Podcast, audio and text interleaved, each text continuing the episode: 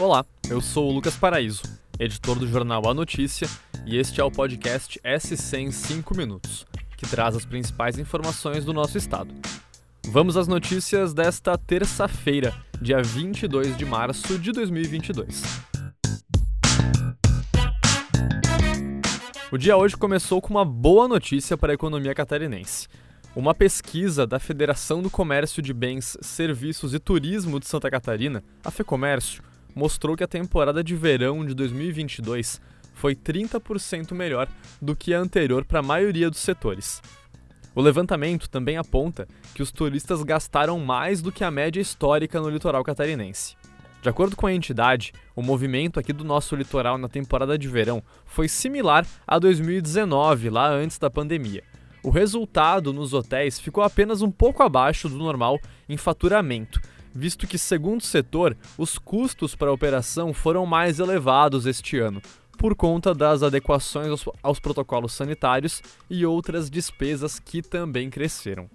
E foram os gaúchos que mais movimentaram o litoral catarinense neste verão.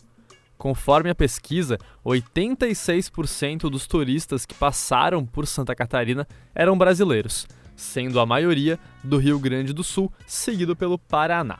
E ainda falando em números, um levantamento também divulgado hoje da Junta Comercial de Santa Catarina mostrou que o número de supermercados, mini-mercados, mercearias ou armazéns abertos em Santa Catarina cresceu 47% nos dois últimos anos. Conforme o economista Alisson Fiuza, a pandemia modificou o comportamento dos consumidores e impulsionou estes tipos de negócios, já que as pessoas passaram a buscar com menos frequência a alimentação fora de casa e foram mais então comprar em supermercados. E o dia de hoje também foi movimentado pelas eleições da UFSC. O processo de eleição para a nova reitoria da Federal começou com o primeiro turno da consulta à comunidade universitária. Três candidatos disputam a preferência de quase 50 mil estudantes, professores e servidores aptos a votar.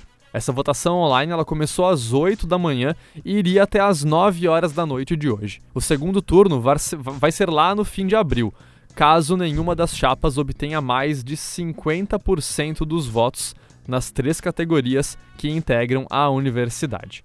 A atual vice-reitora da UFSC e outros dois professores que já disputaram eleições para reitoria em anos anteriores participam desse processo eleitoral. A escolha, no entanto, não termina com a votação desta terça. Após a consulta à comunidade universitária, caberá ao Conselho Universitário definir a lista tríplice que será enviada ao Ministério da Educação. Essa relação costuma acompanhar a decisão da consulta a estudantes e servidores. E é essa lista que serve de base para o presidente Jair Bolsonaro indicar o novo reitor da UFSC embora ele já tenha contrariado anteriormente a tradição de nomear o primeiro nome das listas indicadas pelas instituições. Divulgado hoje, um levantamento que avalia indicadores de saneamento básico das 100 maiores cidades do Brasil mostrou que Florianópolis, Blumenau e Joinville avançaram em indicadores de saneamento.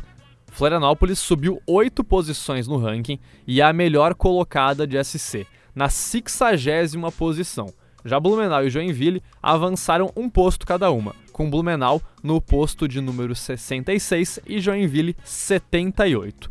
O estudo é feito pelo Instituto Trata Brasil e se baseia em dados cedidos pelas operadoras nos municípios ao Sistema Nacional de Informações sobre Saneamento. Entram nesses indicadores critérios sobre tratamento de esgoto e fornecimento de água tratada, por exemplo. E um furto um tanto curioso foi flagrado no sul de Santa Catarina. Câmeras filmaram um grupo levando a estátua de uma igreja em Araranguá. O vídeo mostra uma dupla acompanhada de um terceiro suspeito carregando a estátua do menino Jesus, que ficava do lado de fora da paróquia Sagrada Família. Além de levar a estátua, eles também quebraram outras imagens sacras dentro da igreja. Vê se pode isso. A polícia foi acionada e vai investigar o caso. E é isso. Esse foi o SC em 5 minutos, o podcast do NSC Total, publicado de segunda a sexta. A produção é minha, Lucas Paraíso, a edição de som é de João Scheller e a coordenação é de Carolina Marasco. Essas e outras notícias você pode conferir lá em nsctotal.com.br. Até amanhã!